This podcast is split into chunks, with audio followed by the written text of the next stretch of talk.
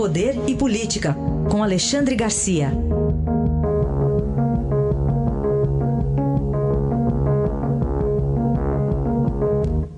Alexandre, bom dia. Bom dia, Raíssa. Bom dia, Carolina. Olá, bom dia. Começamos com a decisão do ministro Marco Aurélio do Supremo sobre o inquérito lá que investiga suposta interferência na Polícia Federal, por enquanto parado, né, Alexandre? Por enquanto parado. Ele, em outras palavras, disse: olha, é o plenário que decide isso, não é um ministro sozinho, como Celso de Mello. Ele confirma aquela tese dele, repetida já, que há preconceito contra o presidente da República por parte de alguns ministros do Supremo. No caso, ele tirou poderes de, de Celso de Mello, eh, que havia decidido que o presidente deveria depor pessoalmente. Isso antes de, de ler, de receber a defesa do presidente, que foi entregue do Supremo pela Advocacia Geral da União, que eh, argumentava que dois ministros do Supremo, no caso Fachin e Barroso, em duas ocasiões, haviam confirmado para o presidente Temer uh, depoimento por escrito. Então, por analogia, uh, essa deveria ser a deferência ao chefe do, do poder, ao representante do Estado brasileiro, que é o presidente da República. Enfim, agora aguarda a decisão de plenário. Falando um pouquinho do Rio, é, tem um processo de impeachment correndo em relação ao governador afastado Wilson Witzel, o prefeito Marcelo Crivella, e pena para juiz também, né? Pois é.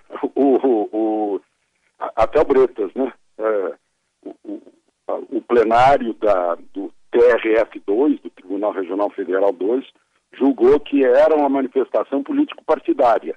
Né? E aí ele foi punido com censura, juiz Bretas. Na verdade, era um, um momento de uma cerimônia oficial, onde estavam o prefeito, o presidente da República, de abertura, inauguração de uma alça da ponte Rio-Niterói. Mas, enfim, tribunal entendeu diferente. Foi uma queixa da OAB. Né?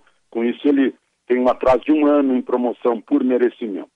O é, prefeito Crivella, mais uma vez, né, ganhou no plenário da Câmara, da, da, Câmara de Vereadores, agora com uma, uma diferença um pouquinho ampliada. Né?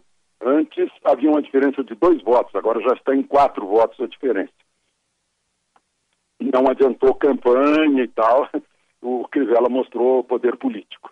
Já Witzel não, né? Witzel na comissão especial foi 24 a 0, né? todos foi, foi, foi unânime, agora vai a plenário, são 70 deputados estaduais, se dois terços votarem uh, contra Witzel, né?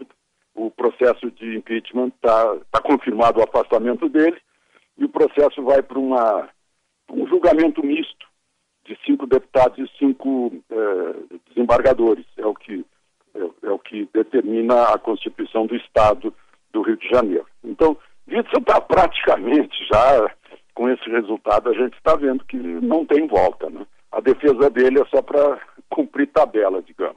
Para fechar, a gente tem que voltar a um assunto, né, Alexandre? A contagiante posse do ministro Fux lá no STF. Pois é, agora mais um, né, o Procurador-Geral da República procurador Aras.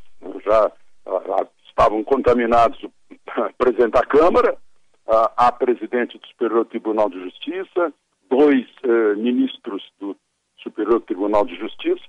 Não se contaminaram até agora o, o, alguns dos visitantes e o presidente da, uh, da OAB, que tem que tomar cuidado porque ele é grupo de risco uh, por causa de sobrepeso.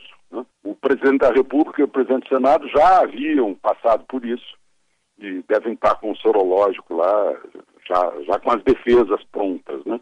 Mas o que eu queria falar, eu, eu já falei aqui sobre os, as ampolas, os, os as uh, cúpulas de Niemeyer que deixam tudo fechado, não se renova o ar a não ser artificialmente.